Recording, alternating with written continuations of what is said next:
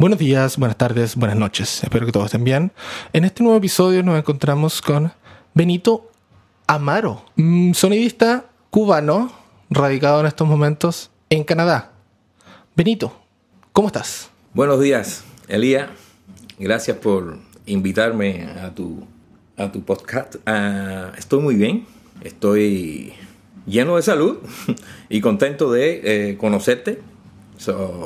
me parece de una gran oportunidad para eh, conversar a partir de tus preguntas, eh, un poco exponer mis experiencias. Así que súper encantado para ti. gracias por invitarme y espero que a tu audiencia le llegue la información que tenemos ¿no? para brindarle y compartir. Sí, no, muchas gracias también por, tener, por, darte el tiempo, ya que eh, ahora hay que decirlo que estamos en la casa de Benito y nos juntamos acá para poder, justo tuvimos este fin de semana que nos, nos, daba los tiempos porque tú tienes un viaje ahora la otra semana al parecer, ¿no? Y yo tenía, estaba, trabajando todos los días de la semana, así que nos dio justo este, este, esta ventana para poder juntarnos, así que muy contento. Benito, entonces la primera pregunta que tengo es, ¿por qué sonido? ¿Por qué sonido? Bueno, el sonido llega, llega a mí desde muy temprano, desde muy temprana edad. Eh, yo siempre digo, cada vez que me hacen este tipo de preguntas, que mi afición viene,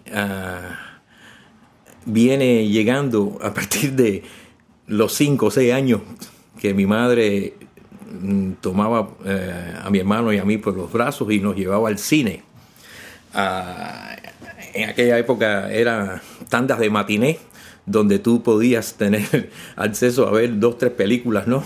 Una detrás de otra, por, por cinco centavos.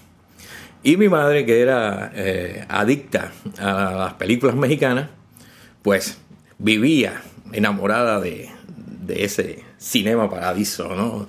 De las emociones que trae eh, sentarse a ver una película a disfrutar de una película.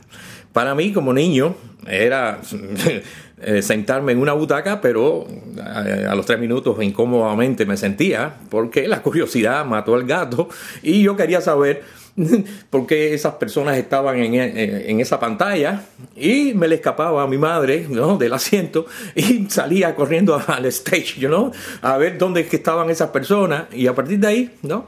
mi vida fue transcurriendo en función de, de ese glamour, you know, de esa efervescencia que mi madre eh, expandía, ¿no? Cada vez que eh, lloraba con aquellas películas, se emocionaba con aquellas películas, pues eh, fui creciendo de esa manera y con la curiosidad de que por aquella época la televisión era bien también bien reducida, ¿no?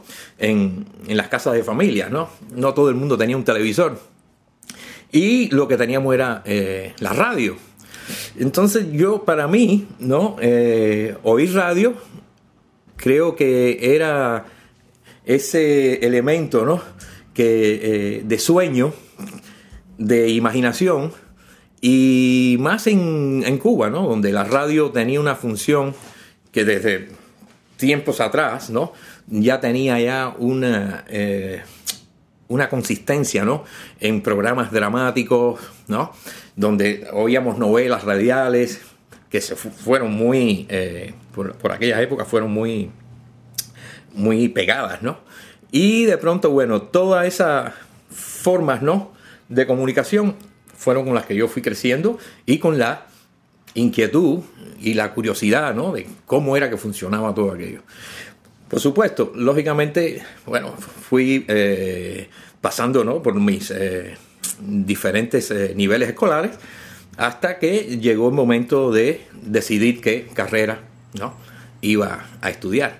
Por supuesto, siempre me llamó la atención lo, del cine y la, y la televisión, la radio, pero no era, en ese momento no era lo que tú quisieras, sino más bien lo que el sistema educacional le iba imponiendo, ¿no? En función de lo que ellos querían eh, eh, desarrollar, ¿no? Y entonces eh, las carreras, comencé estudiando electrotecnia, Aguado Rico, un, tecnológico. donde se estudiaba eh, todo lo que era electrotecnia para eh, hacer uso de la, de la radio, de la televisión, arreglar componentes, tenía eso no me daba a mí todavía aquel espectro, ¿no? De lo que yo sentía que yo quería, ¿no? Y decido cambiar y me voy entonces a, eh, la escuela Hermanos Gómez, Instituto Hermanos Gómez. Ya este instituto ya era de un calibre mucho más grande porque era eh, estudiar electricidad. So, estudié sistema eléctrico industrial. Ah, ya, estudié sistema eléctrico industrial. Por supuesto, llegó también un momento en que dije, bueno, ¿qué hago yo acá? con esta corriente de 33 mil volts, you know, pasando cerca de mis manos. Esto no. Y lamentablemente ocurrió un accidente donde perdieron la vida tres compañeros de, clase, ¿no? Que estábamos haciendo, eh, estábamos haciendo nuestra tesis, ¿no? Eh, se hacía eh, seis meses de, de, de práctica y el resto era escribir, ¿no? La tesis final, ¿no? Y trabajando ocurre un accidente donde, bueno, pierden la vida ellos, ¿no? aquello fue monstruoso. Eh, y decido que, que quizás 1.5, ¿no? Era lo más cercano a lo que yo iba a tocar en mi, en mi vida, ¿no?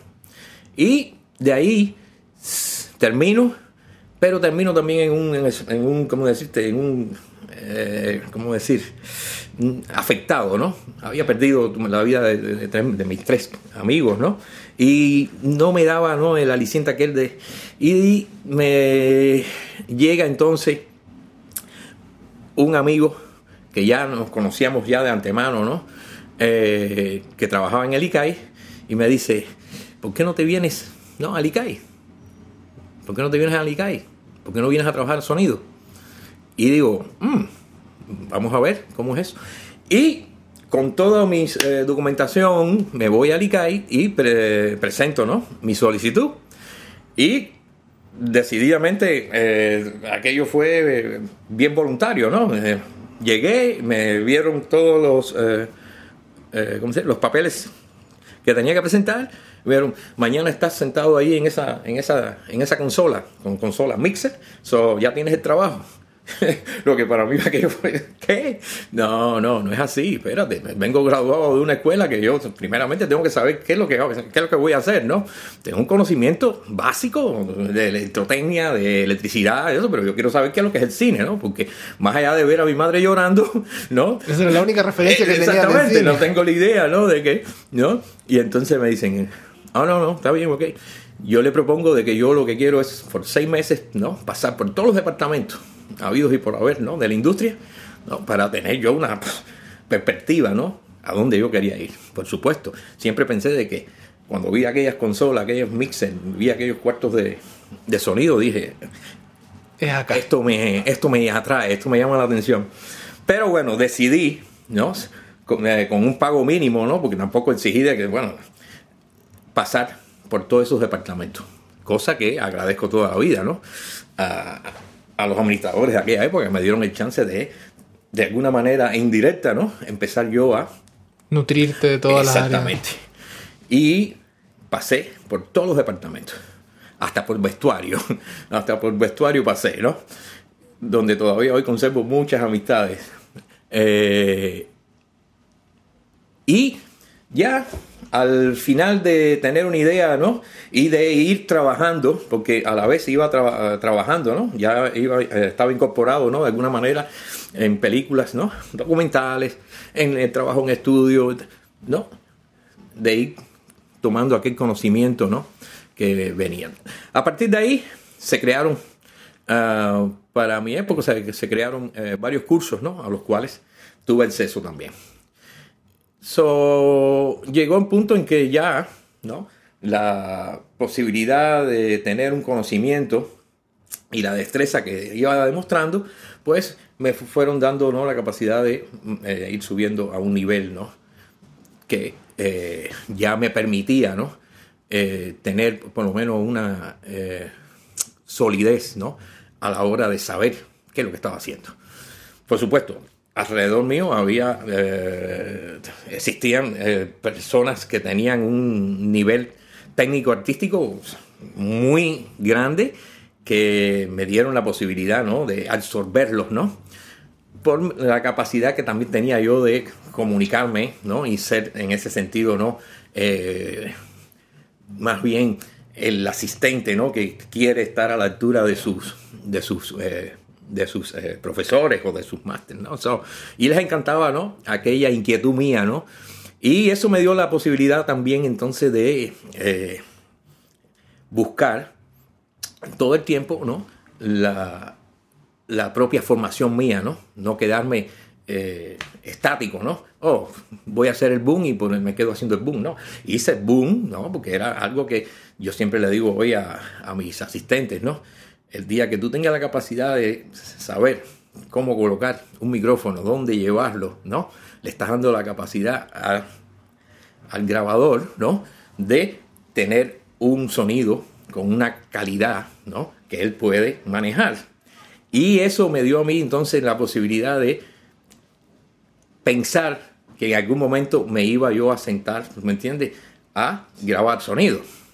Pero ya sabiendo ya cómo dónde poner un micrófono, dónde eh, colocar un micrófono un actor para buscar la mejor fuente sonora. Y ya con, ese, con esa experiencia, pues me fui abriendo paso, ¿no? Y también la, la, demanda ¿no? de trabajo, pues que se hacía cada vez más, pues me hacía trabajar mucho, me hacía trabajar bastante. En casi, en casi 20 años que yo eh, trabajé para el Instituto Cubano de Industria Cinematográfica, el ICAI. Eh, si cogí 45 días de vacaciones fueron muchos. ¿Ok? Porque era a veces tenía, a veces tenía la, eh, el doble turno de tener, eh, de, terminar de grabar una película en exteriores y irme al estudio. ¿no? El mismo día de una. Sí, sí, sí, sí, así era. En fin eso, ese fue mi, comienzo, ¿no? En, el Instituto Cubano de Cine. En ese tiempo en el que partiste como, como sonista, estamos hablando en el 70 y... 77. 77. Full análogo, todo era tape, todo era Nagra, era lo, que se llevaba en ese tiempo. Básicamente... ¿Qué equipamiento era? Eso es como que... Bueno, te voy a decir algo más. Ya no era ni tan siquiera eh, mi experiencia fue comenzar a trabajar con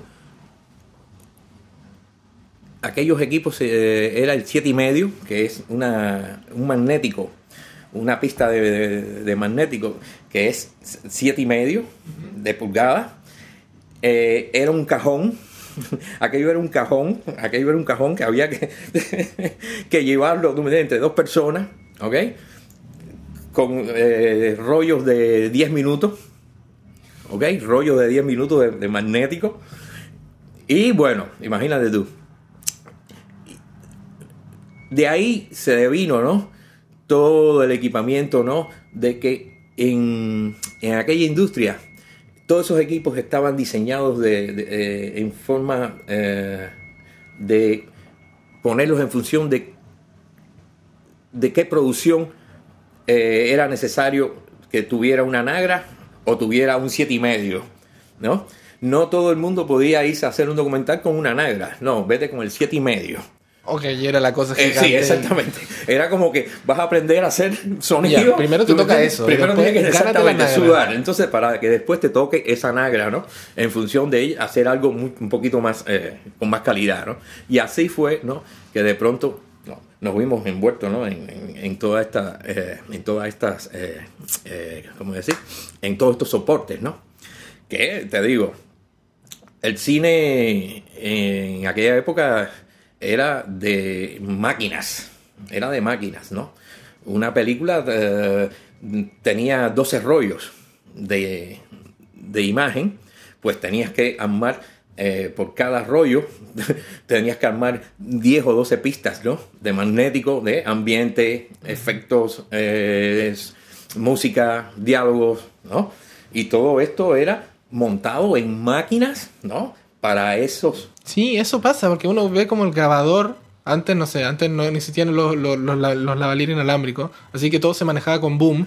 Pero grabar eso era un problema. Pero ya en postproducción, pensando en postproducción de todas las líneas y todos los ambientes, como que ahora lo estaba pensando, decir, tantas cintas tienen que correr al unísono y en sincro que Exactamente, bueno, ahí es donde radicaba entonces la parte técnica de cómo poder lograr, tú me entiendes, la sincronización de todo aquello. Por supuesto, todos estos eh, equipos tenían un, un cristal de cuarzo que eh, les podía, eh, le mantenía ¿no? el sincronismo con la cámara a través de un cable, Era que se amarraba, ¿no?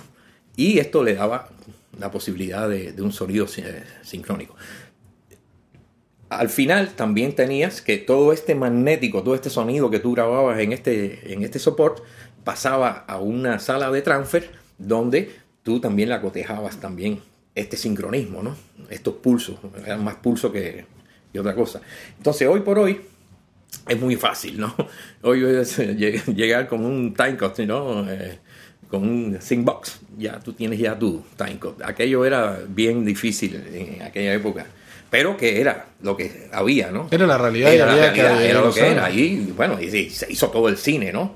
Teníamos un departamento donde estaba todo el equipamiento, porque no, el equipo no te pertenecía a ti, el equipo pertenecía a, a la industria, al, La institución. al instituto, ¿no? Y había una persona encargada, el administrador de todos esos equipos, que tú llegabas, te daban a ti la película y tú llegabas entonces allí a, a ese departamento también eh, a sonido y tú le decías, bueno, mira, me voy a, en esta película y necesito una nagra, eh, necesito tantos micrófonos, necesito eh, todo lo que, ¿no?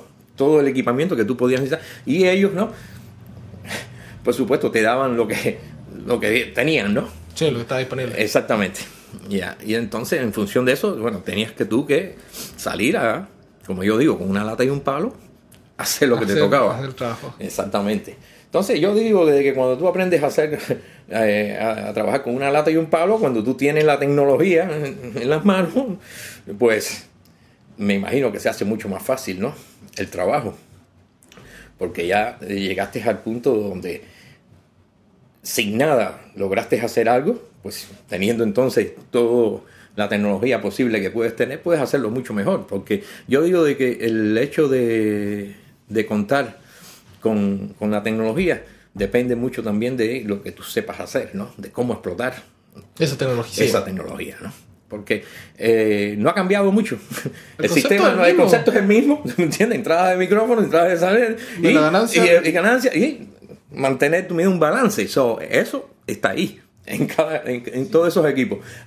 Ahora, la factibilidad de que si uno tiene eh, la capacidad de, de ser más liviano, que tiene un modo de operación un poco mucho más eh, fácil, ¿no? De lograr. Está, ok.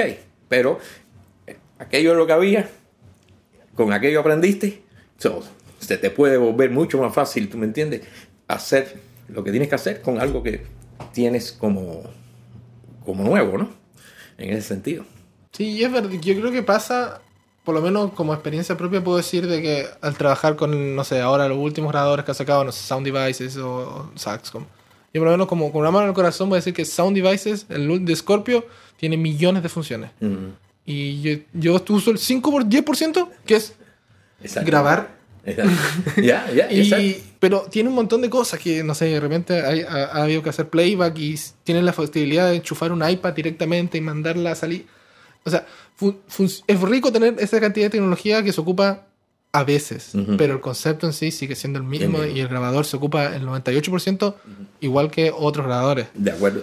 Pero ahí está el cambio, porque tú viviste ese, ese, cambio brutal que fue pasar de cinta a lo digital. ¿Cómo fue esa transición? ¿Cómo fue paulatina o fue de una, sabes que me voy directamente a lo digital y creo en eso? Para mí llegó de, de una forma muy, muy suave, ¿no? Eh, porque tenía, eh, en la época que llega ya ese cambio, que vamos a hacer el cambio de análogo to digital, eh, ya estaban llegando equipos, ¿no? Con este formato, en el cual eh, no todos estaban... eh, familiarizados o no todos tenían el concepto de que aquello funcionaba, porque si te habitúas, ¿no? A estar oyendo, ¿tú me entiendes? Un material que es ah, acústicamente análogo. El brillo, el timbre, lo que está sonando, ¿no? En ese soporte, a la hora de que te llegó el digital, que todo era, eh, o todo es todavía hoy por hoy muy bright, muy, ¿no?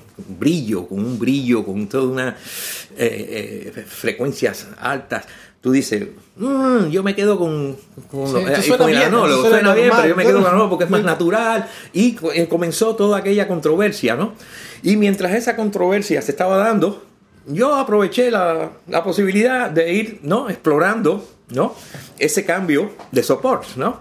Y donde me di cuenta de que, bueno, aquí no tengo que usar eh, No hay más 20, cinta, 20, ¿no? 20, tre- eh, 20 o 30 rollos de cinta. Aquí con un cassette ya lo tengo todo. So, en ese sentido, funcionó ¿no? la comodidad, ¿no?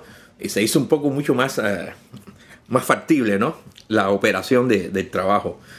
Pero como te digo, al final todo es un problema de grabación, cómo tú lo grabas. Sí, no sé, al No final. importa que sea analógico como si es digital, es como tú lo grabas, ¿no? Así que en ese sentido, ya para mí fue, no fue duro, ¿no? Llegué a, a, a- a- a- ¿cómo decirte? Eh, llegué a asumirlo, llegué a asumirlo de una manera natural, ¿no? So, en que en muchos casos me ayudó también, ¿no? Porque muchas veces era más bien yo el que sabía cómo us- eh, usar ese tipo de, Sí, de, de, de tecnología, ¿no? Otros se quedaron como conservadores al fin, se quedaron, ¿no? Marcando ¿tú me entiendes? su pampot con su nagra, la descarga, y les era mucho más eh, difícil, ¿no? Pero bueno, vienen, vienen llegando las nuevas generaciones y también con las nuevas generaciones también llega, ¿tú me entiendes? El update de esas, de esas tecnologías y, y es así, ¿no? Por decantación, es como yo digo, lo nuevo por lo viejo y lo viejo por lo nuevo, te estás yendo, ¿no? sí, así funciona como la vida. Exactamente, te estás yendo, ¿no? Y entonces te, se queda el que se pone el propósito de decir, oye, voy a, a explorar esto, ¿no? Y en ese sentido yo siempre estuve explorando, ¿no? Eh, en medio de todo, de todas estas grabaciones, pues yo pasé a hacer, eh, en sonido pasé a hacer todo lo que yo quería hacer, ¿no? En ese sentido, ¿no? Eh, no me quedé solamente en hacer sonido para cine, ¿no?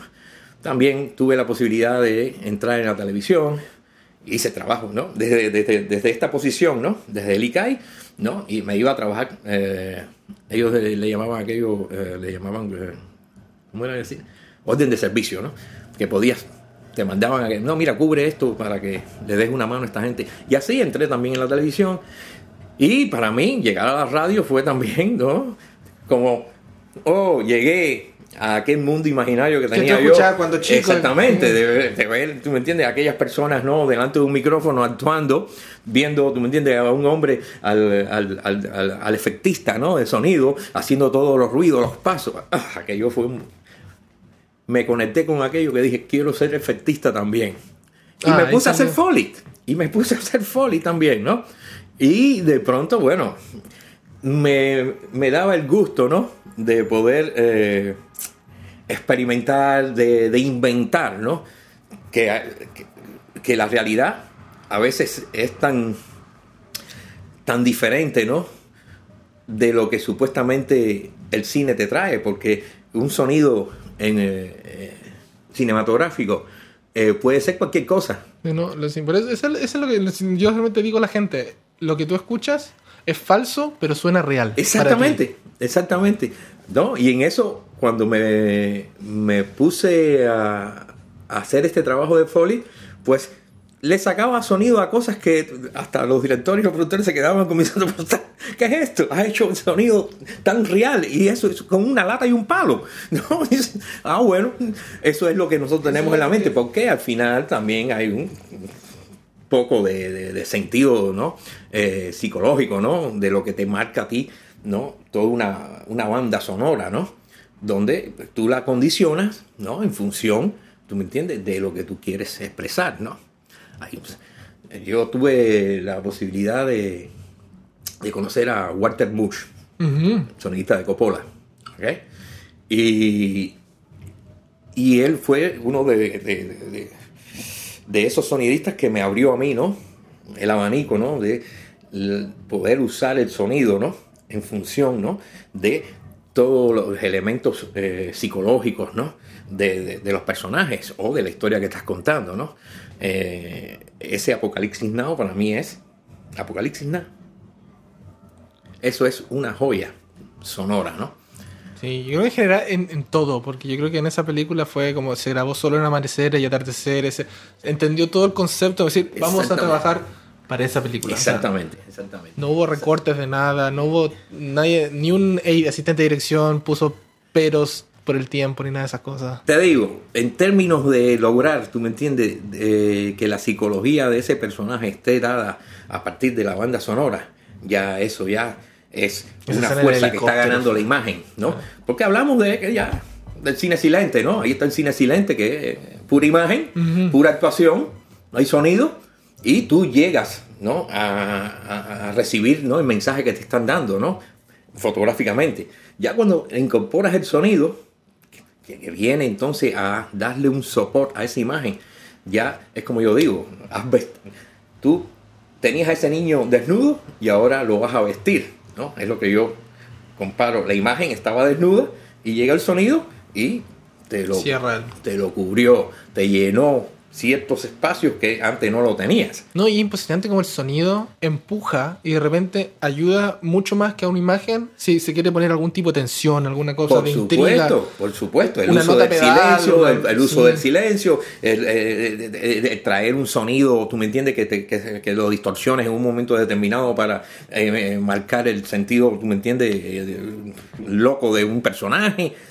Juegas con eso. Y eso fue lo que ganó el celuloide, ¿no?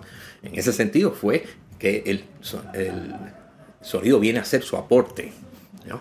Ya dejó ya de correr esa imagen sola, ¿no? Como para tra- tra- traer también acompañado, ¿no? Un sonido que va danzando, ¿no? En función de la historia y de todo su de todo su drama va acompañando a esa, a esa, a esa imagen, ¿no? Yo creo que se volvió más personal. Para mí, por lo menos. Yo, porque yo he visto, yo he visto, yo he visto cuando, cuando estaba en la, en la escuela, vi películas antiguas que en verdad estaba solo la imagen y estaba el, el piano tocando y tratando de, de poner algo. Pero la encontraba que eran muy simplistas para mí porque veía la imagen que quería que, me quería mostrar, escuchaba la- la- las líneas, leía las líneas porque en ese tiempo estaban los diálogos escritos en papel y que me, que me querían mostrar y la música.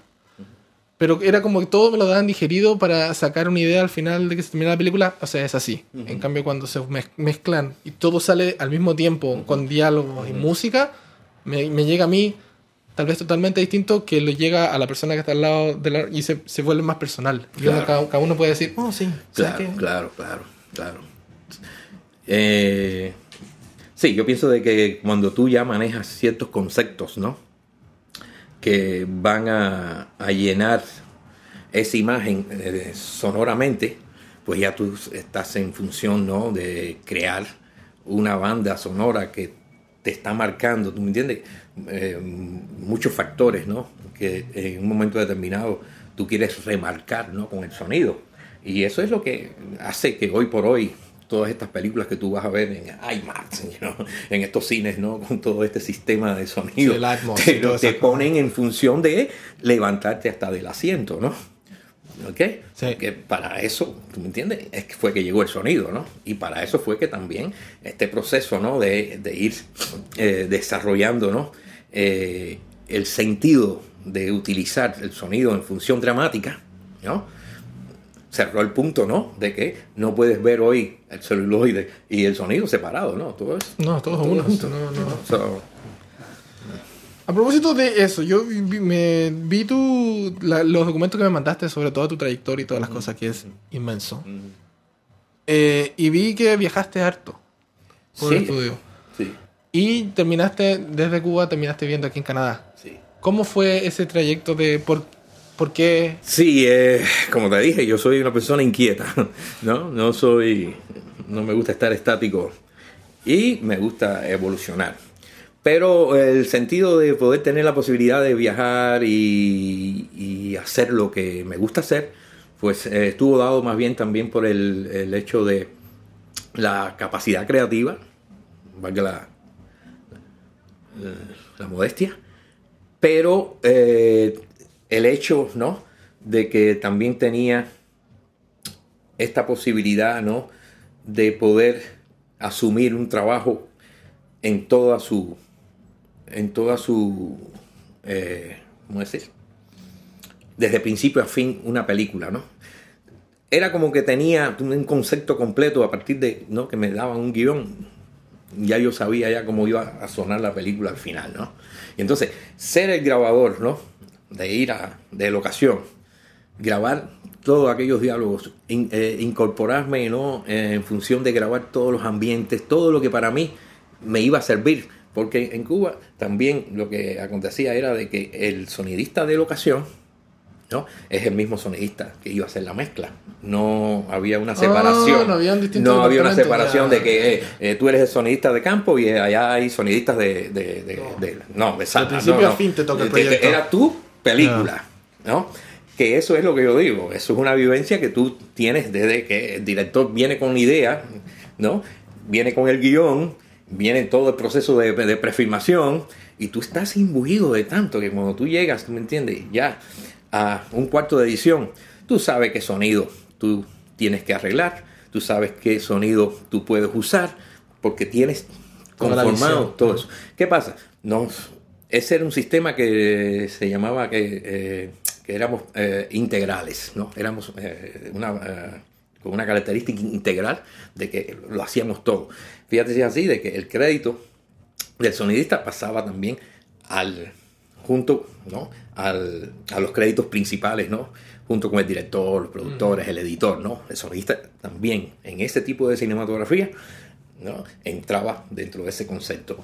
Tú sabes que acá es diferente, acá trabajas para una industria donde tu crédito va muchas veces eh, cercano a, las personas de transporte, porque está, sí, no hay, no hay, eh, acá eh, el sistema americano te, te, separa, ¿no? Las funciones y eso es lo que te toca, ¿no? Es una industria, es como yo digo, una factoría, ¿no? No es el hecho artístico, ¿no? No es el trabajo artístico que tú estás realizando, ¿no? Es más bien que ve y graba allí y otra gente se va a encargar de darle el concepto artístico a, a lo que estás haciendo, ¿no? Pero en este caso, en mi caso, y en de muchos otros de, mi generación, lo hicimos así, ¿no? Teníamos todo el proyecto para de principio a fin. Exacto. Contadas ocasiones tenía alguien que, por tú tener otra, otra película, ¿no? Pues tú le decías, haz la mezcla tú, ¿no? Y vuelvo, vuelvo pronto. Exactamente, porque ahí estaban también la, como los intereses, ¿no? Quizás tenías una posibilidad de ir a conocer un país. No, no me voy a quedar haciendo no, no, voy a mezclar aquí tres meses. déjame ir a hacer aquello y que le dejabas entonces en manos de otro buen profesional hacer la mezcla, ¿no? Y así era, ya. Pero básicamente sí, así fue, ¿no? Eh, este tipo de, de trabajo, ¿no? Y la posibilidad de viajar, ¿no? En muchas coproducciones. Hice muchas películas. Bueno, hice no muchas. Eh, trabajé con Nelson Villagra. Trabajé con Nelson Villagra. Trabajé con varios eh, actores. Bueno, tengo una de mis películas eh, fue con Miguel Litín. Ya. Ok. Miguel Litín. fue Oscar. Tuvo un Oscar. Alcino y el Cóndor. Eso fue una coproducción Cuba, Nicaragua, Chile, Estados Unidos. Alcino y el Cóndor. Ahí está, ahí está en los récords. So, eh, trabajé con, con, los hermanos Guzmán, Patricio, Castilla, el Pato, el Pato Guzmán. Trabajé con, bueno, con muchos buenos profesionales de aquella época, ¿no? Muy buenos directores. Peruanos, argentinos, colombianos, mexicanos, en fin. Fue una, eh, como digo yo, un privilegio. Fue un privilegio, ¿no? Eh, tener la oportunidad de, de poder, ¿no? Sí, es rico, eso, eso tiene por lo menos el trabajo de sonido directo que se viaja harto y como el asunto de esas cosas de la coproducción que se unen varios países con un bien común de decir, ¿sabes qué? Cuba marca ya esto es un poco de política.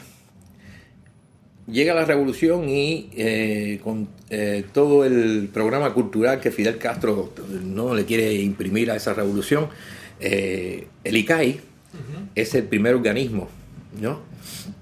que se hace oficial por la revolución. ¿okay? Es el primer organismo que se declara abierto por la, por la revolución. Lo que trajo de que en ese pensamiento, ¿no me entiendes?, de esparcir todo su socialismo y todas sus ideas, pues se abrieron, ¿no?, a la ayuda, ¿no?, de todos estos países a incentivar, ¿no?, a, apoyar, ¿no?, al cine latinoamericano. Con ciertos proyectos, ciertas ideas. Exactamente, eh, ya. Ellos tienes la idea, eh, tienes algo de, de, de guita que traer, nosotros te damos todo este por ciento, equipo, personal, y tú haces tu película. Y a partir de ahí, ¿no? Fue que se devino este tipo de, de relación eh, eh, de producciones, ¿no? Eh, en las cuales, bueno, te digo, tuvimos la posibilidad, oportunidad de, ese intercambio, ¿no? Entonces, muchos llegaron a aprender, ¿no? A, tener ese conocimiento de, de industria. No era aquella industria como tal, ¿no? Como estos como estas industrias que están establecidas acá, ¿no? Pero había una industria, ¿no? Que tenía todo un, una estructura, ¿no? Y le daba la posibilidad a, a, que tuviera aquella idea de poder desarrollar su película, ¿no? En fin, así fue que eh, se lograron, ¿no? Todas esas coproducciones, ¿no? Que hoy entran dentro, cuentan dentro de la historia, ¿no? Del cine latinoamericano, ¿no? Así mismo. Cosa que para mí, Argentina siempre tuvo buen cine ¿no? Argentina siempre tuvo una buena industria de, de cine, eh, Colombia, y no, vamos a hablar de México, ¿no? que es, es, lo más cercano, ¿no? era lo que más producía. ¿no? Y en ese sentido, Cuba no era tampoco de las grandes industrias. Antes del triunfo de la revolución, disculpa, antes del 59, 1959, había una industria, pero que no era tampoco bien eh, consistente, ¿no? Se hacían películas, ¿no?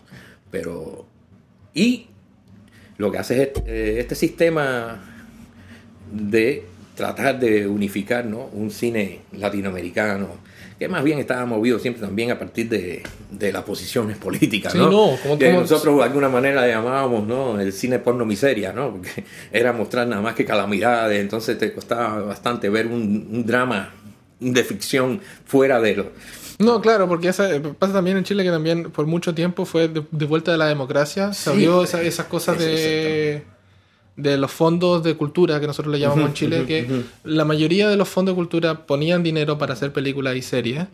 Que era buen dinero, era el mejor pagado en ese momento yeah, en la industria, yeah. pero siempre tenían una tendencia y era recordar lo que pasó. Era como una tendencia que. Y, sí. y era decir, tenemos más historias que contar. Exactamente, exactamente. Sí podemos, pero exactamente. ¿por qué no le hacemos caso que, o sea, a mí pasa que, que veíamos para para ir al cine en Chile y vemos la película del golpe del, no sé, Machuca, que es buenísima película, pero cuenta una historia y después salía, me, va, México, Argentina, con una historia de totalmente ficción de una persona que pierde el trabajo, el, se queda sin hijo y era como, ese guion también es buenísimo. Exactamente.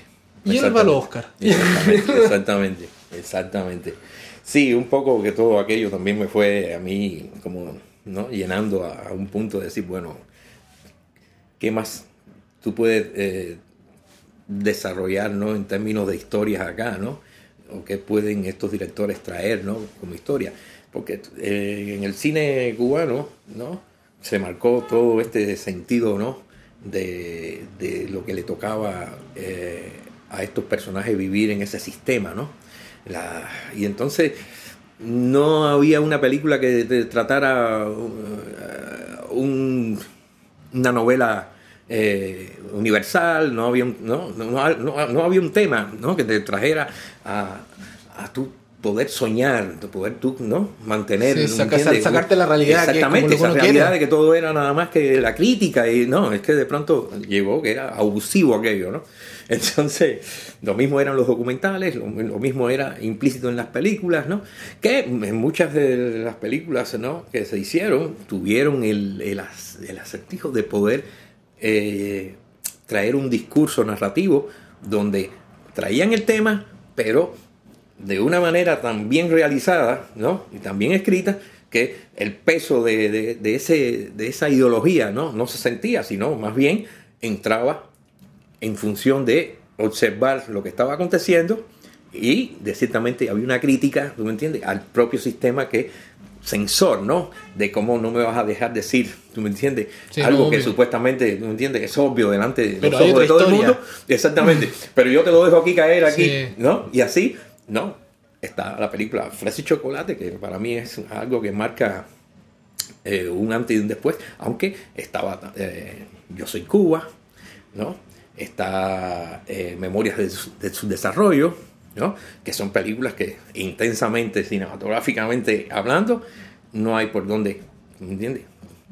Tomarle un pelo, ¿no? Porque están bien hechas, están bien realizadas. El argumento es de lo que hoy por hoy todavía seguimos hablando, ¿no? Porque son temas que no pasan de contexto, están siempre contextualizados porque es la misma problemática, ¿no? Entonces lo, llegaste a universalizar ese argumento y es lo que queda, ¿no? hoy como a la hora de que tú dices, oh, memoria de, su desarrollo, ¿no? ¡Wow! ¡Qué tronco de película! Qué, ¡Qué, verdad más grande, ¿no? Porque tiene eh, todavía esa vigencia. Y así, y se dieron muy buenas películas, ¿no? Y, y trabajé eh, en muchas de ellas, las cuales fueron eh, populares, otras no llegaron tanto, pero siempre marcaron, tú me entiendes, un, marcaron un momento, ¿no? De la cinematografía cubana. Y por eso, ¿por qué, ¿por qué salirse, por qué irse al...? Llega el momento en que me manda, eh, el instituto me manda a estudiar, ¿no? hacer mi, mi máster de sonido en, en, en Moscú me manda a la, Unión Soviética. y eh, perfectamente. Había una idea de que me querían mandar a Francia, pero en Francia eran eh, había que pagar el curso en, dólares, en dólares americanos. y creo que le funcionaba más bien, tú me entiendes, mandarme el rublo era algo que estaba dentro del, en ese momento dentro de la economía, ¿no? Que, que, movían ellos, ¿no? En ese sistema de cooperación. Y bueno, me mandan a, a Moscú. Y en Moscú tengo la suerte también, ¿no? De tener, uff, unos tutores que fueron, vaya, maravilla de, de, de ingenieros de sonido, ¿no? Que eran músicos, orquestadores, ¿no? que tenían una educación sonora tan exquisita que aquello me, impactó tanto que llegué entonces a, la nominación ¿no? de eh, conformar ¿no? mi título como eh, diseñador de banda sonora, ¿no? a partir de todo ese conocimiento que, que obtuve con ellos. ¿no? Y de ahí, pues se me abre un, un paralelo, ¿no? donde yo comienzo ¿no? a, a ver de que ya me está quedando chiquito, ¿no? La industria ya, ¿no? Me, va quedando como que, bueno, acá, de aquí no voy a salir mucho más de los mismos temas, de eso. Entonces, uh, también, por otra parte... De ¿Eso ya fue de vuelta de Moscú o en Moscú ya te empezó a...? No, en Moscú ya aquello me, me, me, impactó, ¿no? Porque primero tienes que entender de que eh, salía yo de, a pesar de que había viajado ¿no? a todos estos países latinoamericanos y había visto eh, eh, una, esa diferencia ¿no? social de, un capitalismo subdesarrollado, pero que tú trabajas y podías tener lo que tú quisieras. Eh, te estoy hablando que en esos años yo no tenía ni tan siquiera la posibilidad de tener un micrófono, de haberme comprado un micrófono. Todo era de, del Estado. ¿no? Todo había que pedir sobre el Estado. Y yo quería tener mis equipamientos, yo quería tenerlo todo. Cuando yo salgo, yo veo de que hay otro mundo, hay otra realidad, hay un socialismo diferente al que nosotros teníamos yo digo, oh, espérate, ¿qué es lo que estamos haciendo? ¿Dónde, ¿Qué es lo que estoy haciendo? ¿no? Y ya aquello me dio a mí ese bichito, ¿no? Pero bueno, eh, en realidad todo viene más por la eh, cosa personal de que también eh, tengo una pareja en la cual ya nos relacionamos y nos llegamos a, comprometer. Y eso fue la salida mía, ¿no? Tuve la posibilidad de, irme a México. Se estaba, eh, se estaba haciendo la, la de Fresa y Chocolate, que se hizo en México. Toda la mezcla final se hizo en México. Y me voy a México. Y de ahí me invitan a dar a clases en la Universidad Fe- Federal de Ceará en Fortaleza. Y me muevo entonces de México a Brasil, a Fortaleza. Y de Fortaleza, por asuntos personales, ¿no? Decidimos regresar a Canadá. No era mi intención venir a Canadá, no venir a Norteamérica. De verdad que no tenía yo ese Pero porque tu pareja era canadiense. canadiense. Ya, ahí está. Canadiense, canadiense, ya.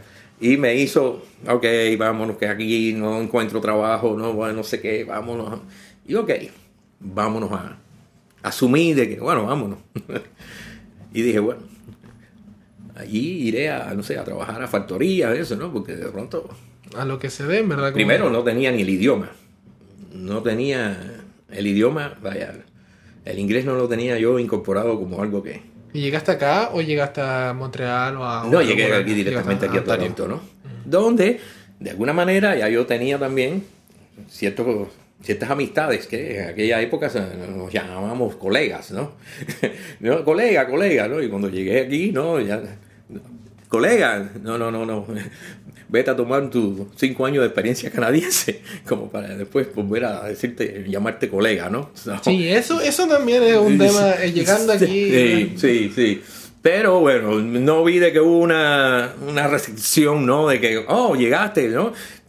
Un profesional que conocemos y, y que se abren las puertas. No, no, no. Ah, ok.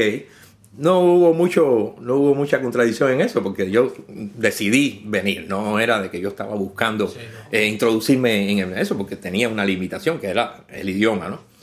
Pero bueno, no obstante así, llegó a oídos, ¿no me entiendes? De personas de que, oye, hay un sonidista que llegó acá que- con un currículum. Ok. Y empezaron a llamarme. Y a partir de ahí, no he parado hasta el día de hoy. ¿Y llegaste cuándo acá a Toronto? En el año 96 entré aquí. En el año 96. Por eso, eso, eso es el asunto, como que cuando uno llega acá a Canadá, todo el mundo cuando me llega, llegué, porque yo no me vine por sonido, pero por las áreas del destino, vuelta a sonido. Y la Canadian Experience es una cosa que te pega una patada, pero es un hit the wall, pero así, ¡pa! Es decir, ¿qué tienes? ¿Has hecho películas? ¿Has viajado por todo el mundo grabando? Eso no sirve. eh, y, y es como decir, da como entre impotencia y decir, ok, hay que aprender a jugar este juego porque aquí vivimos y... Definitivamente. ¿Cómo para, lo mí te- para mí, definitivamente te digo, fue como decir, wow, ¿dónde me he metido? ¿no? Porque con mi experiencia eh, profesional, ¿no? Me, podía, me sentía con la capacidad de poder dar aulas, ¿no? Y entonces, bueno, eh, tenía como decía, bueno, mando mi currículum a Trevax School, mando esto, pero bueno, cuando yo me, me toque una entrevista, ¿qué voy a decir si no hablo tan, ni tan siquiera que- el que inglés? un- ¿Qué voy a enseñarle, no? Entonces, aquello fue- como que a decantarse toda la posibilidad de que uno tenía profesionalmente en ese sentido. Decía, bueno, ¿y esto qué cosa es? No. Efectivamente, Canadian Experience, tienes que aprender ahora inglés, tienes que empezar, ¿tú entiendes? A, a sentarte, ¿no? A saber a dónde llegaste, a, a- ¿no? a conocer el sistema para que tú puedas conocer las opciones que tiene el sistema.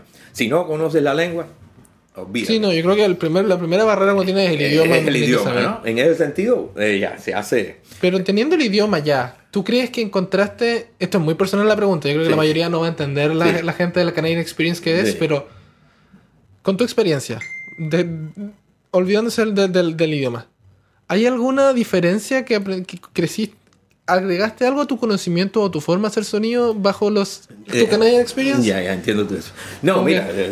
¿O cambiaste de alguna manera gracias a Canadá? No, no, no, no, no, no, no, no. Básicamente lo que tú aprendes es lo que tú eh, traes contigo, ¿no? Y de la manera, ¿no?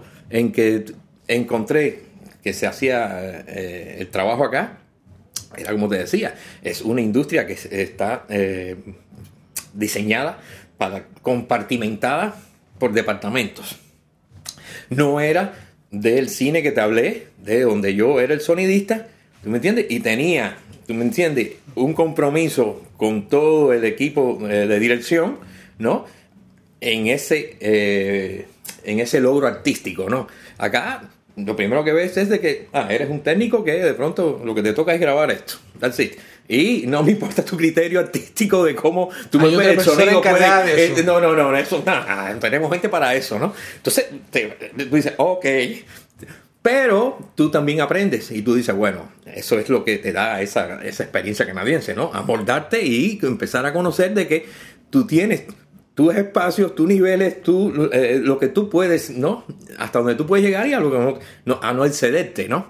Porque hay cosas que de pronto eh, no tienen sentido. Es como está diseñado. Entonces no te vas a poner tú a querer cambiar, ¿no me entiendes? Algo que es así. Y yo creo que pasa eso con que te puedes decir, haces un trabajo, haces el, el- el- terminas tu trabajo y después estás listo para hacer otro trabajo. Como que no hay, no es una cadena eterna que Exactamente. No, Puedes seguir, no, no, no, move no, on, no. y te vas al es, otro y te vas. es una factoría. es una factoría. Es una factoría. En la cual, bueno, tú le sacas lo que tienes que sacarle, ¿no? Que en mi caso, te digo, yo eh, ya me mantuve los primeros años muy autónomo, ¿no? Sin, eh, sin entrarle eh, a estos sindicatos, ¿no? Eh, Era independiente. Pero había ya introducido mi nombre en esos sindicatos. Lo único que no lo no seguía, no lo seguía en función de, oh, llamando, tienes trabajo. No, yo seguía buscando mis propios... eh, tu network. mi- exactamente, a partir de ya lo que yo había conformado, ¿no? Eh, y de las personas que me conocían y del nombre como se iba ya, ¿no? Eh, O sea, conociendo bueno, por más y más. Y de ahí, bueno, eh, tú te vas conformando en una idea de que tú dices, bueno, que- ¿cómo es que voy a balancear mi trabajo, ¿no? ¿Cómo voy a, sobrevivir, ¿no? Entonces, eh, si te, si te quedabas haciendo película independiente, te tocaba hacer una película quizás al año, ¿no? Entre una película y la otra, en buscar a otra persona independiente que encontrar el dinero para hacer esa película, te iba a tocar un año sin hacer nada. Te vas a morir. Te vas a morir de Es hambre. duro, es duro, sí. Exacto. Entonces tú dices, no, hay que caerle a la industria. ¿Me entiendes? Hay que caerle a... Hay que pagar las cuentas. Exactamente. ¿no? Y te, te tienes que entrar dentro de esa estructura. Pero era lo que yo decía, el día que me llamen, te dejo y me voy a hacer aquello porque es donde tú vas a expresar, ¿tú me entiendes? Tú vas a traer ese conocimiento, tú vas a aportar, ¿no? Lo que tú tienes dentro, ¿no? Y que ellos quieren de ti también, ¿no?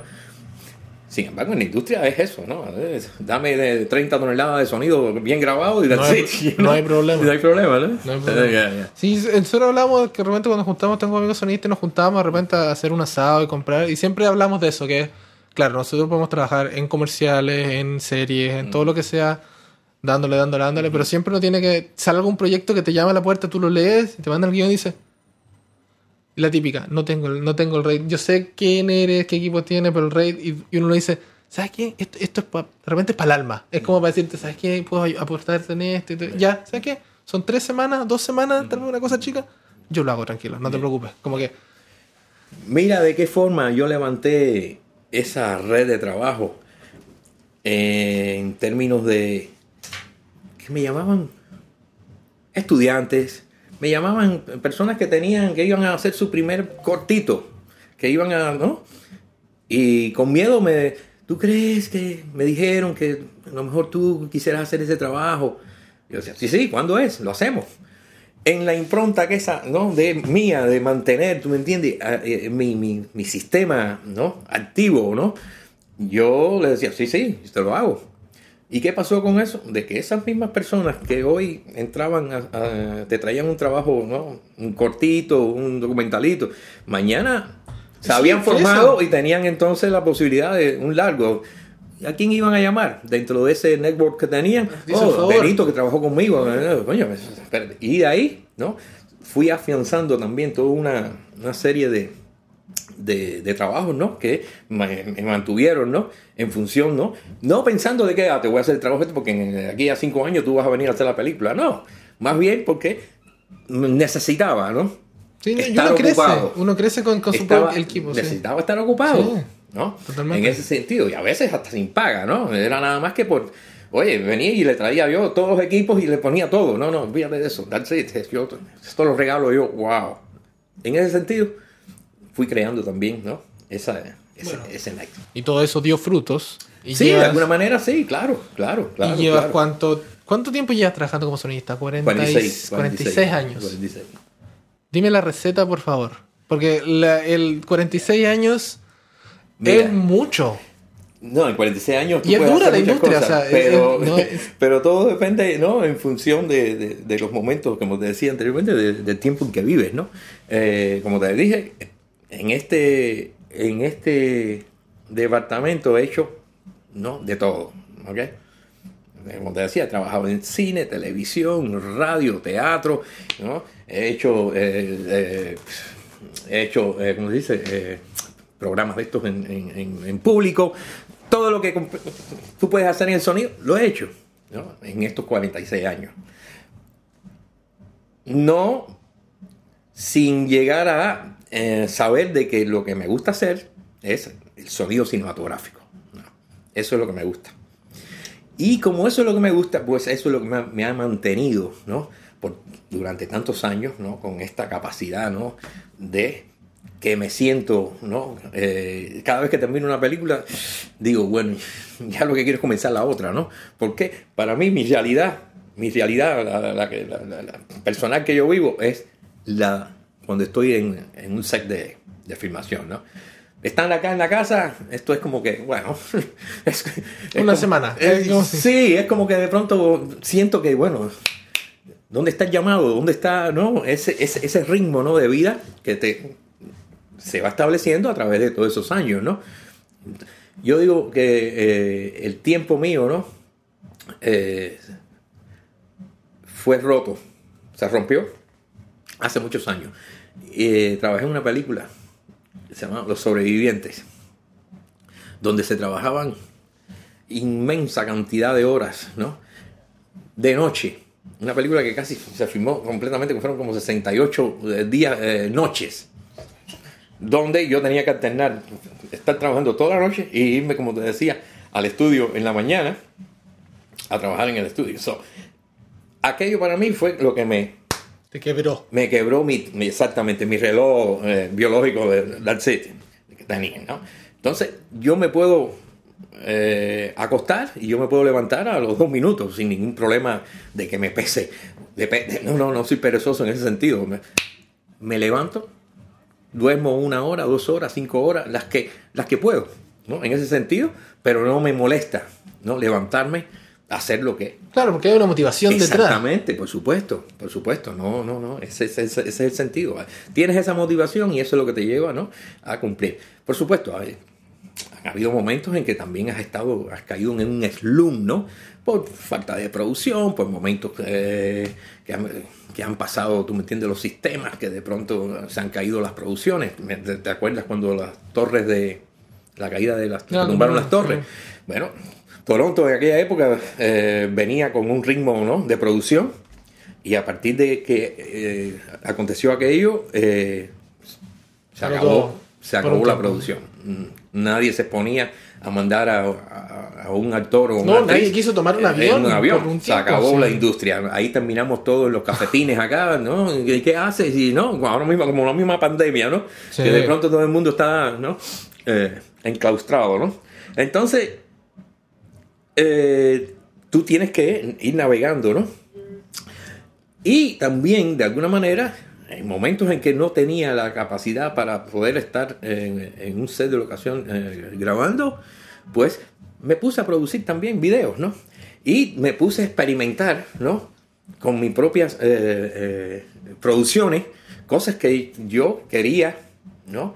Eh, elaborar en función de las ideas eh, mías de sonido, ¿no? Y entonces hice varias producciones, ¿no? Las dirigí las, y las, y las produje, ¿no? En, ese, en ese sentido, ¿no? Y eh, espacio que me dio la posibilidad de ir relajándome en función de esperar, ¿no? A que la industria se volviera a, a recobrar, ¿no? Porque lo demás era volver de nuevo a, a, a buscar un trabajo de 8 a 5, ¿no? Para sobrevivir, ¿no? Entonces tenías esa posibilidad, porque también tienes que aceptar de que eh, estás viviendo una realidad que no, que no te daba para más. Entonces tú decías, bueno, me voy a, a una factoría a tratar de, de- mantener el, el cheque ¿no? para pagar la renta, o te pones a crear en función de ver si puedes hacer algo que te llene tus emociones y de alguna manera que tú puedas eh, sacarle una, una inversión a eso, ¿no? Y así fue, ¿no? Y uno eh, navega, ¿no? Entre esas, entre esas aguas y flotando un día, nadando otro, pues llega uno a la costa, ¿no? Y Llega se- uno 46 años haciendo sonido. Yeah, exactamente. Yo creo que este- esta pregunta más que la, la- la tenía, pero más un poco la tocamos. Como que con todo el pasar de todos estos años. ¿Ha cambiado tu forma de hacer sonido con el tiempo? Y no estoy hablando de equipamiento, porque obvio que cambia el equipamiento, sino que estoy procedimiento. viendo como el workflow o la mentalidad de hacer sonido. No, creo que no. Sigo siendo la, la misma persona. Y más pensando en que en el contexto en que eh, vivo, eh, eh, tuve que adaptarme. Tuve que adaptar las formas que tenía de grabación, las tuve que adaptar a, a la- a la- a las nuevas formas, ¿no? Que estaban demandando estas. estas, compañías, estas producciones, ¿no? Mira, una vez en una casa de postproducción me dijeron, me llamaron, porque me dijeron, Benito, eh, tú te estás grabando muy crispy, muy caliente. Y le dije, sí, claro, pero no has notado de que yo te he recomendado al principio de, de la cinta que cuando vayas a hacer el transfer ¿no? de ese sonido lo lleves al tono que te, que te marqué, menos 20. Baja todo a menos 20 y vas a ver que ese sonido crispy que tú tienes es un sonido que está presente, porque a eso yo le llamo primera compresión. Esa es la compresión, ¿tú me entiendes? Humana. ¿Tú me entiendes? De- de ba- bajar todo, ¿no? bajaste el ruido. Sí. ¿ok? Pero alto para después bajar el ruido. ¿Cuál es el punto de que está crispy? Bájalo. Si para eso estoy diciendo de que te pongo un tono de referencia para que lo pongas a ese. Sí, pues si nadie, nada clipeó, no hay un problema. Baja. Exacto. Pero es que no, estaban dados a usar el sonido de, de la misma manera en que le estaba llegando, ¿no? Entonces ellos se adaptaron, ¿no? Como que todo lo que venía de, de la ocasión tenía que venir en el estándar, ¿no? Que ellos ya tenían como para montar y no Ya, no, ponerse a trabajar. ¿no? No ponerse a trabajar. Y le dije, I'm sorry, ¿saben qué? Eh, para mí, ese es mi estándar. Bájalo, porque te estoy diciendo que lo puedes bajar, porque ya yo lo oí, que funciona. Anyway, por supuesto, vas buscando la posibilidad de, alternar, ¿no? Micrófonos, eh, te das la- eh, tienes la posibilidad de buscar, ¿tú me entiendes? Cómo eh, cancelar ciertos ruidos que tú puedes no Eh, manejar y puedes traer un poco más de nivel, tú me entiendes, Eh, eh, a las voces. Vas con vas construyendo tú una serie ¿no? de, de- mecanismos ¿no? que te dan la posibilidad de no tener que grabar tan crispy tampoco, ¿no? Todo el tiempo, ¿no? Pero sabes de que si te estás en la calle y tienes un ambiente que, ¿no? se está comiendo el diálogo y lo más que tú puedes acercar, tú me entiendes, el micrófono que tienes o el, o el inalámbrico que tienes, pues compénsalo, compénsalo un poco que cuando tú lo reduzcas, ¿me entiendes? Reduzcas ese, esos niveles, ¿no? A, a lo que tienes que establecer, el ruido baja y es audible, eso funciona, ¿ok? Antes de que tengas que ir a un edial, ¿no? Antes de ir a un Sí, doblaje. no. So, eso va en dependencia de, del productor, al final, la decisión, ¿no? Porque, como te digo, acá no decido yo si ese es el sonido que va a quedar, ¿tú me entiendes? Y cómo yo lo puedo resolver, arreglar, ¿no? Es otra, es otra gente, bueno, yo te doy esto. Mira, lo que aprendí fue de que papelito a la lengua, como decimos en Cuba, ¿no? Cada sonido que yo grabo, si está bueno, yo le doy el ok. Si está malo, yo le doy la nota. La nota. ¿Lo entiendes? Y les, les dejo, ¿no? A post la notificación de cómo yo lo vi. ¿Ok? No le digo cómo resolverlo, de cómo poder resolver, no. Yo le digo, esto es lo que tienes. ¿Por qué?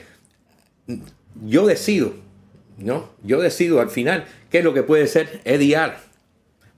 Por mí, eh, por mi punto de vista, de cómo yo lo veo. Yo te puedo decir, bueno, este sonido va a ser EDR. No me siento con la capacidad de que ese sonido va a ser un sonido que tú vas a poder utilizar. Yo desde ahora te digo que esto es EDR. ok, Eddie Guy Track. ¿no? Vamos Ya. a, a grabar como algo que va a usar allá. Pero yo trato de grabar ese Guy Track como De la si mejor fuera. manera, obvio, Exactamente, porque si no tienes el, el nivel de audición, No, tampoco obvio. vas a entender nada de lo que tienes que doblar allá, ¿no? Entonces yo hago de que, no, eso se oiga lo mejor posible. Y a veces me digo, pero ¿cómo es que usaron ese sonido Track? Y no se fueron a dar. No, porque es bueno. Y yo, ok, entonces. No, Uno sí, uno- los estándares para uno tal vez no sean los estándares tuyos. Exactamente. Entonces ya me convencí de que, mira, lo mejor es llegar, tú me entiendes, y mandarle a, a postproducción el mejor sonido que tú puedas. ¿Me entiendes? Sin más allá de buscar de que no, esto estuvo mucho mejor para mí o no, no, no. Es, mira, esto es lo que hay, esto es lo que no sirve, that's it, y esto es lo que sirve, that's it. Y ustedes la arreglan. Sí, no, y de hecho ahora con las nuevas tecnologías uno puede hacer ecualización y probar algunos lavaliers y dice, ah, si yo lo puedo hacer, ecualizar bien en, en el grabador, ellos tienen muchas mejores herramientas. Es una Exactamente, que- exactamente, exactamente. Hoy tú puedes grabar yo con todos los ruidos que tú quieras, que hay, tú me entiendes, aplicaciones que te limpian el sonido, por supuesto. Te va a costar, te va a costar esa mano de obra, pero pero, el- lo puedes hacer, lo puedes hacer, lo puedes hacer. Están ahí, están esas Típica aplicaciones. Esa escena del atardecer que no queda luz, que ta- ah, está lloviendo y todas las cosas. y- ¿Hay tiempo? No. No, ¿Tú exacto. escuchas ruido? Ok, infórmale al asistente de dirección, al director. Suena así. Exacto. Tú tienes un Comtec, una cosa. Exacto. ¿Te gusta? No, no te preocupes. Exacto. Ok, no me preocupo, porque si no, todos comemos caca por todos lados Exacto. y hay que avanzar. Exactamente, exactamente, exactamente, exactamente. Hay que vivir un poco Así más relajado con estas To- cosas. Totalmente, totalmente. No, yo llegué a ese punto, ¿no? De, de poder entender de que, ¿no? Mira, eh, esto es lo que yo te puedo dar, ¿no? Esto es lo que yo puedo dar. A partir de, de todo el trabajo de pre, ¿no? De llegar a las locaciones, ¿no? Y mirar, ¿no? Cuáles son los ruidos que vas a tener, ¿no? A la hora de la filmación, lo que tú puedes cancelar, lo que puedes lograr de que location, ¿no? Te, te cancele, el cierre de, alguna calle, que una fábrica que estemos que no se puede parar porque la producción, imagínate. Bueno, ok, tú sabes de que Pero ya esto sabes de puede, antemano esto puede estar condicionado a que Sí. puede ser de diario. Yo voy a tratar de hacerlo mejor, ¿no me entiendes? Dentro y ahí, a partir de ahí, entonces busco técnicamente, ¿tú me entiendes? La posibilidad de traer el micrófono más duro, de poder, ¿tú me entiendes? Grabar el mejor sonido, que no me recoja tanto ruido, pero ya eso es un diseño que tú haces a partir de ese trabajo previo, ¿no? Que hay muchas veces acá también se, se, lo, se lo vuelan por un problema de, de, de producción, de que no quieren eh, pagarle, ¿no? Al sonidista que vaya No, yo Ah, creo que eso es súper válido que la- el sonidista vaya a la, al Tech Scout. A la, es una cosa. Es, Porque, es- es- es como es. no, no, no porque hay el sonidista va a decir, no, eso no, esta locación no sirve, sino que más o menos asimilar a qué te vas a enfrentar ese día y no llegar ese día a grabar y decir, ¿qué estamos haciendo? ¿Qué Exactamente, ganar?" Sino que- exactamente.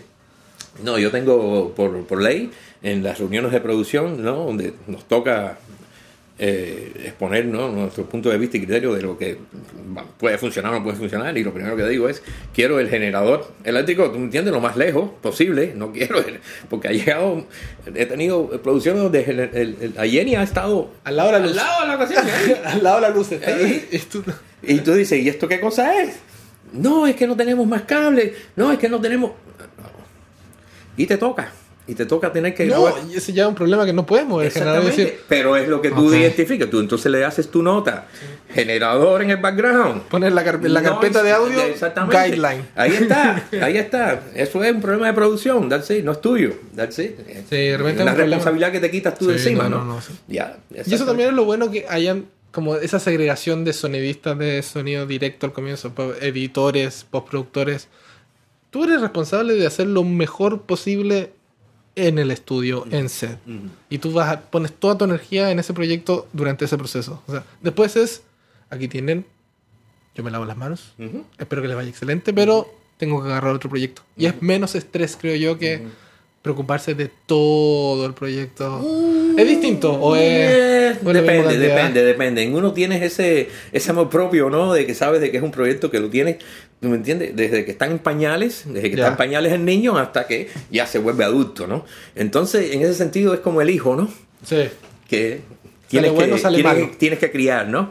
Y de pronto, bueno, pero básicamente lo que no te da esa posibilidad de llevar eso a concurso es el tiempo, ¿no? Porque mientras hace un trabajo que te toma a ti, ¿tú me entiendes? Toda la grabación de, de- de producción del, del sonido, más después todo el trabajo de edición, más todo el trabajo de postproducción de mezcla, dejaste de hacer, ¿tú me entiendes? Dos o tres proyectos, ¿no? Sí. En ese sentido. Pero eso tiene que, más tiene que cosa. llegarte con, con- con- con- con lo que tú quieres hacer, ¿no? Es como que de pronto, te digo, yo tengo la posibilidad de decir de que, mira, si me, me llega una producción en la cual eh, voy a tener esa posibilidad de ser, no sé, parte importante, ¿no? En la decisión de cómo va a quedar artísticamente todo el, todo el, eh, el- el- toda la película, pues yo sé que hasta aquí llegué con la industria, ¿no?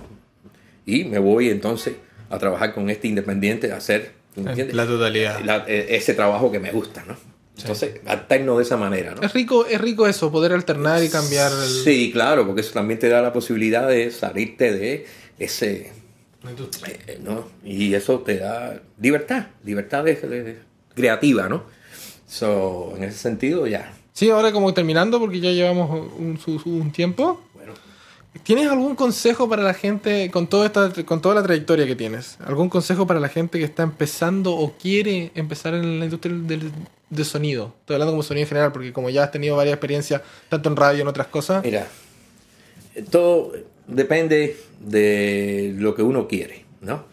Eh, hoy por hoy, la, la técnica, ¿no? La tecnología está eh, dada eh, a tener la posibilidad que puede estar en manos de cualquiera. Antes eh, era difícil ¿no? poder llegar a tener un grabador de dos, de dos entradas de micrófono, era, ¿no? Eh, hoy cualquiera puede tener, y hoy cualquiera puede llamarse sonidista. Yo lo que siempre digo es de que antes de llamarte sonidista, ve y aprende lo básico, ¿no? Tienes que aprender lo básico para que tú puedas lograr entender o puedas llegar a explotar ese equipo que, vas a invertir, ¿ok? O que vas a manipular. Si tú no sabes ¿no? los conceptos, el uso que tú le puedes dar a eso, te vas a quedar con algo que es abrir botones y de ahí para allá, ¿qué? ¿Qué estás haciendo? ¿no? Entonces yo digo de que se lo decía a todos los estudiantes que he tenido en mi vida, ¿no? Lo primero que hay que tener es. El concepto de decir, esto es la vocación que yo tengo para hacer esto. Yo no, si quieres hacer otra cosa, tienes que, en un momento determinado, decidir qué es lo que quieres. No puedes estar, hago esto o hago aquello. No, no, tú tienes que darte un tiempo a lograr lo que tú quieres. Porque ese tiempo que tú te des te va a decir a ti si eso es lo que tú puedes hacer de por vida. ¿no? Con la confianza ¿no? que logres hacer eso, te va a dar la posibilidad de hacerlo de por vida. Sin dejar de experimentar y hacer otras cosas después en otros campos, ¿no? Pero sabe que tienes la posibilidad de hacer algo consistente, bien hecho, ¿no? Y eso es al final, ¿no? Lo que, te, eh, lo que la gente va a apreciar, ¿no? En, en función de lo que tú le vas a poder dar, ¿no? A una producción, ¿no? So, para mí es tener la capacidad de saber lo que uno quiere. Eso es importantísimo. Y a partir de ahí, tener paciencia. Tener paciencia. Y más en, este, en, este, en este campo del sonido, ¿no? Que todo el mundo no, no, no sabe apreciar, ¿tú me entiendes? La, eh, eh, lo complejo que es, ¿no? Grabar un minuto de sonido, ¿no? Para, para una escena también de, unos segundos, ¿no? Entonces, a veces es como que tú tienes que tener, ¿me entiendes? La capacidad de decir, bueno, eh, por aquí no salió hoy, tengo que tratar por acá, y es lo que yo digo, en, a medida que tú vas teniendo conocimiento, ¿no? Cómo explotar una máquina, tú sabes las posibilidades que tienes de buscar soluciones, ¿no? Que a veces no tienes ni que usar la máquina para tú, tú poder hacer esa solución. Sí. Entonces, en ese sentido, ¿no? Es donde yo le pongo, ¿no? Ese énfasis, ¿no? A las personas que quieran entrar en este negocio, que por lo menos tienen que venir con un mínimo, ¿no? De educación, ¿no? Perfecto. Finalmente. Bueno, últimas palabras, alguna cosa que decir. No, nada, eh, agradecerte. Sí, muchas gracias por tu tiempo, en verdad. Agradecerte también, ¿no? La invitación y ojalá, ¿no? De que de pronto a veces, ¿no? El, el deje cubano este de hablar muy rápido no, no, no, no se entiende en algunas latitudes latinoamericanas. No, lo, a mí me pasa lo mismo, nosotros los so, chilenos Espero de que, ¿no? Haya una que haya una eh, concordancia ¿no? de las ideas y que ah, hayamos podido abordar lo que, lo que tú te proponías. ¿no? yo digo que siempre que hay tantas cosas de que hablar que en fin, no, no bastarían una hora, 45 minutos, ¿no? No, no, no, Pero bien, es un placer, ¿no? Eh, haber compartido contigo estas, eh, esta, esta conversación, esta experiencia. Perfecto, Benito. Muchas gracias y muchas gracias a todos ustedes por escuchar. Espero que estén bien y nos vemos en una próxima. Chao.